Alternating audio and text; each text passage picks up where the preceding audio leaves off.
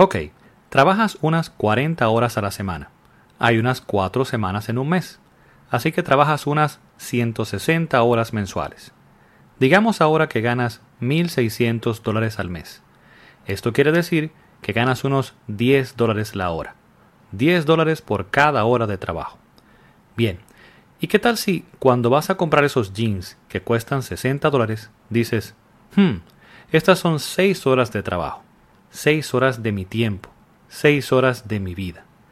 Esta es una forma más práctica y tangible de ver el dinero que definitivamente puede ayudarte a crear hábitos de consumo más saludables. En este episodio te presento consideraciones con las que podrás comenzar a dejar de cambiar tiempo por dinero y utilizarlo para crear bienestar. Acompáñame. Hola, yo soy Ramón Lidanzo y esto es Yo Puedo Invertir Podcast, donde te llevo información para alcanzar tus metas financieras a través de la inversión y buen manejo de tus finanzas. Iniciemos con una pregunta. ¿Qué tenemos en común con multimillonarios como Jeff Bezos, fundador de Amazon, Mark Zuckerberg, quizás fundador de Facebook, o Warren Buffett, el inversionista más famoso? Y muchos dirían, bueno, nada. Pues no, te digo que sí, que tenemos algo en común, y es tiempo. El tiempo es el activo que nos hace iguales a todos. Todos tenemos las mismas 24 horas al día. Nuestra vida se resume en tiempo, tiempo en esta tierra, y esto nos hace iguales a todos. Ahora, lo más importante es la libertad que tengas para decidir qué hacer con ese tiempo. Y esta es la mayor diferencia que tenemos con estas personas. Y seguro ya está pasando una idea por tu cabeza y es que, bueno, ellos tienen millones, ellos sí tienen libertad. Sin embargo, contrario a lo que muchas personas piensan a esta idea, no tenemos que ser multimillonarios para poder disfrutar de mayor bienestar, de mayor libertad, de poder decidir, de tener más tiempo, o bien de dejar de simplemente cambiar tiempo por dinero. Y con esto no estoy diciendo, por ejemplo, no hacer nada, o sea, tirarse a un sillón y no hacer nada, o necesariamente no trabajar, o necesariamente dejar tu trabajo actual. Podríamos iniciar con lo siguiente, poder tomar la decisión de en qué trabajar. Por ejemplo, no seleccionarlo porque es simplemente algo que paga las cuentas y punto. O lo que le pasa a muchas personas que, bueno, es que, es que tengo un muy buen trabajo, pero al final me siento miserable. Joy Domínguez y Vicky Robbins hace ya casi tres décadas escribieron un libro muy interesante llamado Your Money or Your Life, la bolsa o la vida se llama en español. Voy a dejarte un enlace al mismo en pues de las versiones tanto en inglés como en español, pues en las notas de este episodio más abajo, puedes buscarlo. En el mismo, estos, estas dos personas presentan estrategias pues, para lograr independencia financiera o libertad financiera que no requieren que seamos multimillonarios para lograrlas. Bien, sin embargo, sí te voy a comentar de que sí requieren pues, un cambio de paradigma, un cambio de forma de pensar, donde comencemos a analizar pues, qué es más valioso en la vida, qué realmente vale la pena, a qué nosotros realmente le damos valor. Y en ese sentido, en este episodio quiero presentarte pues cinco consideraciones, algunas muy relacionadas con el enfoque en este libro, pues que te van a ayudar a cambiar tu forma de pensar frente al dinero y al bienestar sobre todo. Vicky y Joe plantean ver el dinero como energía de vida. Y me parece pues que esta sería la más apropiada para iniciar con estas cinco consideraciones. Número uno, el dinero es energía de vida. El dinero es un concepto, pues, te podría decir que abstracto y cada vez se vuelve más abstracto, pero al final tiene consecuencias muy reales. Esto ya lo tratamos en un episodio pasado, en el episodio número 8, Desafíos Modernos del Dinero, que también te voy a dejar enlace al mismo pues en las notas de este episodio. Puedes buscarlo más abajo. Entonces, sin embargo, aunque el dinero es un concepto abstracto, sí tiene la posibilidad o nos permite, puede ser fuente, digamos, de mucho bienestar pero al mismo tiempo, mal utilizado, mal manejado sobre todo, puede ser fuente de mucha miseria y de muchas incluso tragedias. Hay que aprender a manejarlo correctamente y no que él se maneje solo o nos maneje a nosotros. Bien, Vicky presenta pues eh, este concepto de que el dinero es energía de vida, no solamente digamos que numeritos en una pantalla, como comenté en ese episodio que te, que te referí, eh, y que cuando trabajamos estamos cambiando tiempo por dinero, energía de vida por dinero. Así que cuando estás comprando algo, estás cambiando, si lo ves de esa forma, estás cambiando parte de esa energía de vida por eso que estás adquiriendo en ese momento.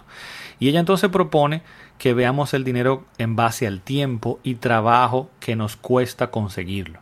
Es así como te comentaba en el eh, ejemplo inicial con que abrí el episodio, que si tú ganas 10 dólares la hora y compras unos jeans que cuestan 60 dólares la hora, estás cambiando 6 horas de tu vida, 6 horas o 6, eh, sí, exacto, 6 horas de tu energía de vida, pues por esa compra.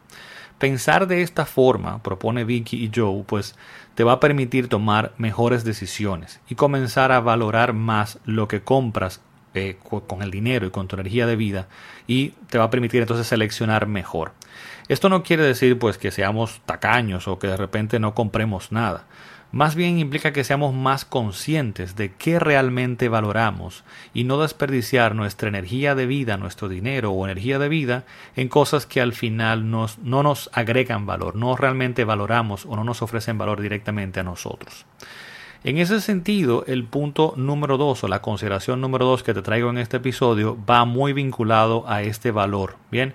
Y es determina cuánto realmente ganas. Porque al hacer el cálculo anterior de ingreso por hora, de cuánto gano, pues es común pensar en el salario mensual, cuánto recibo, cuánto ingreso mensualmente y dividirlo pues entre la cantidad de horas trabajadas. Sin embargo, muchas veces esto es incorrecto.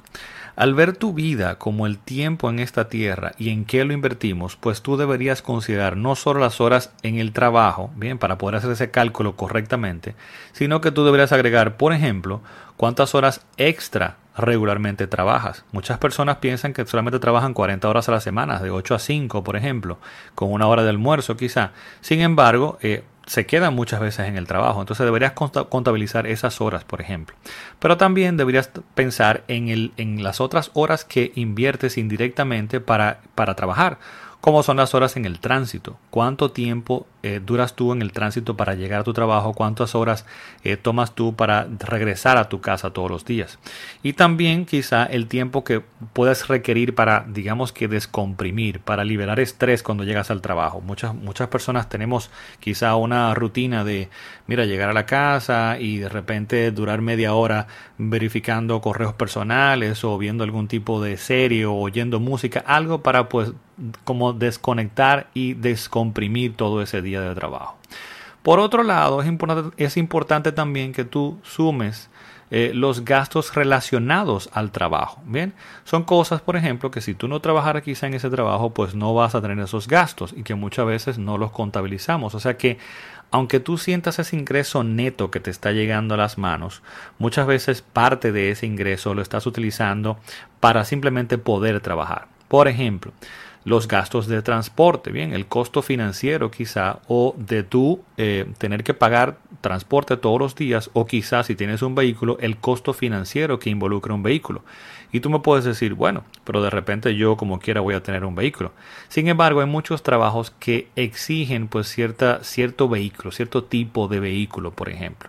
También hay que contabilizar ahí la depreciación de ese vehículo, la gasolina y el mantenimiento de ese vehículo, no solamente el costo de quizá pagar el préstamo de ese vehículo, que voy a comentarte más adelante también otras cosas con eso.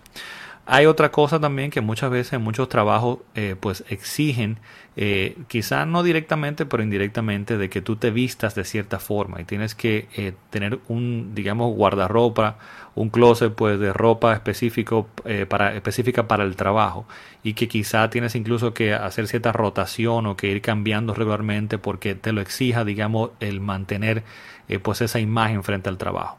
Hay otros gastos adicionales también de alimentación que simplemente para tú poder coordinar tu día y tener tiempo para trabajar, quizás tienes que comer en el trabajo, no puedes comer en tu casa o también tienes quizá que pedir delivery a tu casa o a tu trabajo para poder eh, completar pues tu día y no tener que tomar tanto tiempo en el commuting, en la parte de, ir y venir desde el trabajo.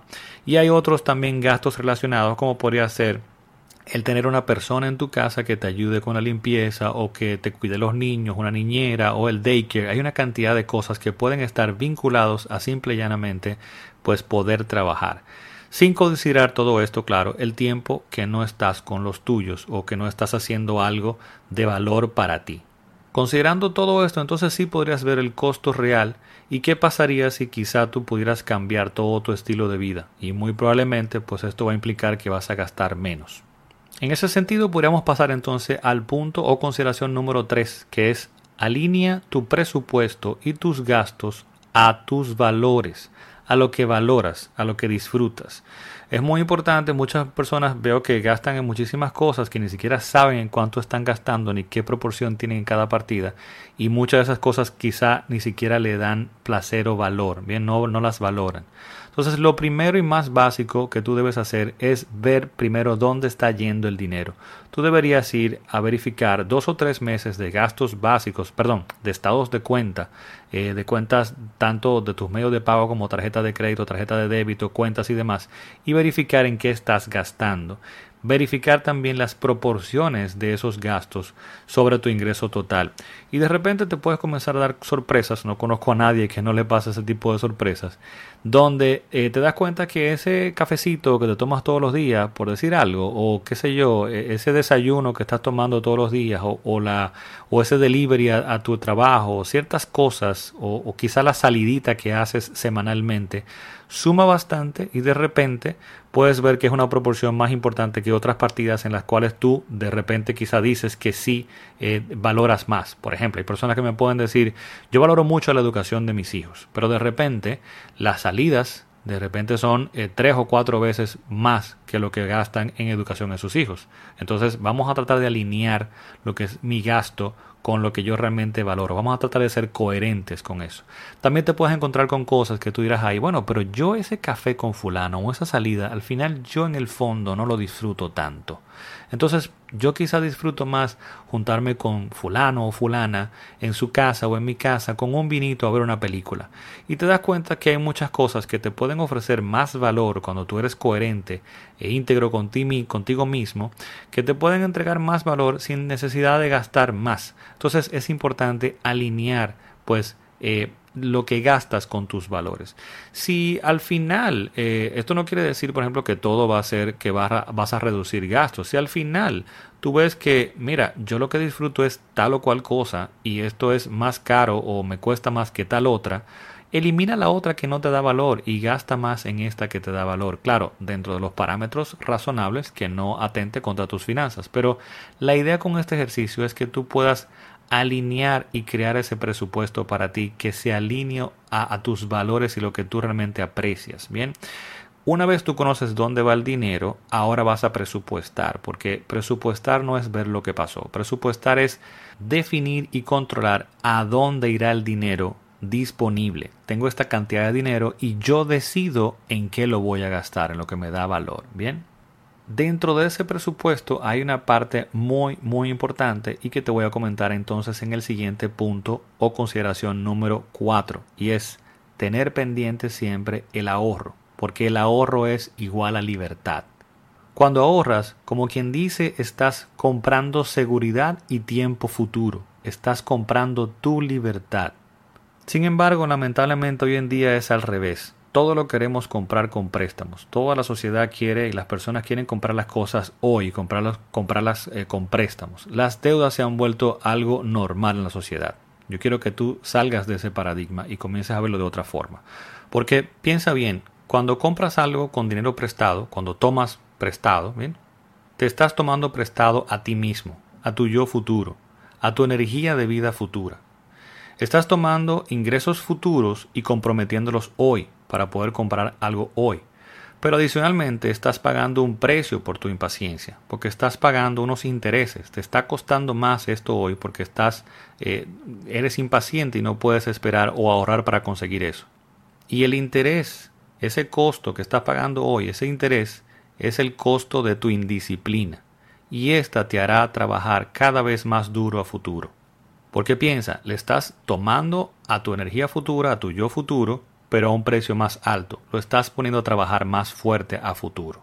Entonces, por otro lado, lograr ahorrar para lo que quieres, para poder adquirir eso, eso sin tener que tomar prestado, pues te permitirá eliminar ese costo. Sin embargo, adicionalmente y más importante, ese ahorro es realmente tu pago, es lo único que te pertenece. No debes ahorrar solamente para poder adquirir algo sin tomarlo prestado sin tener, que tomar dinero prestado, sino para crear patrimonio para ti, porque es lo único que te va a pertenecer o es lo único que te pertenece. Porque quiero que pienses, si tú todo tu ingreso lo utilizas para pagar tus gastos regulares, para pagar la luz, para pagar el teléfono, para pagar la renta, la gasolina, etc., piensa, para quién estás trabajando. Le estás pagando a todo el mundo excepto a ti. Así que cuando ves el ahorro como tu pago, como lo que te pertenece para acumular ese patrimonio, te das cuenta cómo el ahorro es lograr acumular energía de vida. Entonces, en vez de tú tomarle a tu yo futuro, le estás agregando y estás comenzando a comprar tu libertad. Estás acumulando energía de vida, estás acumulando trabajo futuro, estás acumulando tiempo que podrás utilizar más adelante o, o que podrás invertir para crear más dinero, para crear incluso más tiempo. Y esto lo lograremos pues con el punto o consideración número 5 que te voy a explicar a continuación y es invierte. Siguiendo con esta misma analogía, si te das cuenta, invertir sería utilizar parte de tu dinero, parte de tu energía de vida hoy y generar o producir más dinero, que sería igual a más tiempo, igual a más vida, a más libertad para tu futuro. Cuando lo ves de esa forma, te das cuenta de lo importante que es invertir, del impacto que puede tener, del bienestar que puede generar cuando lo sabes hacer correctamente. Ahora, dentro de este concepto de invertir, quiero aclararte algo como que no se entiende correctamente muchas veces. A muchas personas veo que le da problema y es lo siguiente. No debes desanimarte porque cuando comiences a invertir veas que tu dinero genera poco dinero. Primero, ese pequeña, esa pequeña cantidad de dinero que se, se, se va generando regularmente es dinero, es tiempo, es libertad que se generó del aire, de la nada para ti. No has hecho nada tú directamente más que poder invertir ese dinero correctamente para que se genere. Piénsalo así. ¿Qué puede existir mejor que esto? Que ese dinero se reproduzca solo. Así que cuando veas que tú inviertes 100 dólares, 200 dólares y te genere unos cuantos dolaritos, tú piensas, ah, pero es que me están pagando muy poco. No, eso es algo que se generó solo. Es tiempo, energía de vida, libertad futura que se generó de la nada. Entonces siéntete contento con eso. Y segundo, ten pendiente del impacto del interés compuesto y cómo esto trabaja a tu favor. El pequeño dinero que tú ahorraste hoy, que lo invertiste y generó un poquito más de dinero, esa pequeña cantidad de dinero se suma a la primera base y va a ir creciendo como una bola de nieve. Es así como, por ejemplo, si tú inviertes 100 pesos hoy, 100 dólares hoy, y de repente está una tasa de un 10%, el año que viene van a ser 110, pero el siguiente no son 10 más, van a ser 121 luego 133, luego 146, va aumentando más rápidamente porque ese pequeño dinero, este pequeño tiempo, esta pequeña energía de vida que se generó automáticamente, se le suma a la primera base y lo va acelerando.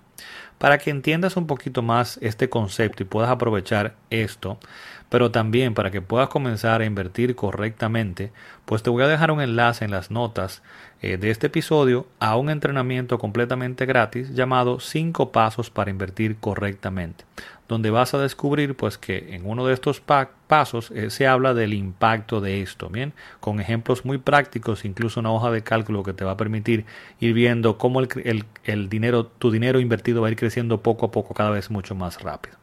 Bien, pues ahí lo tienes. Estas fueron cinco consideraciones que te ayudarán a ver el dinero de otra forma, para ir cambiando el paradigma de solo cambiar tiempo por dinero.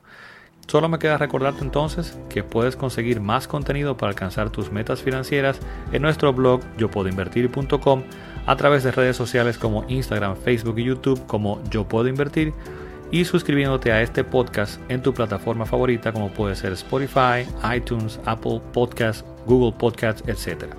Y sin más, te puedo decir que te veo en el próximo episodio. Bye bye.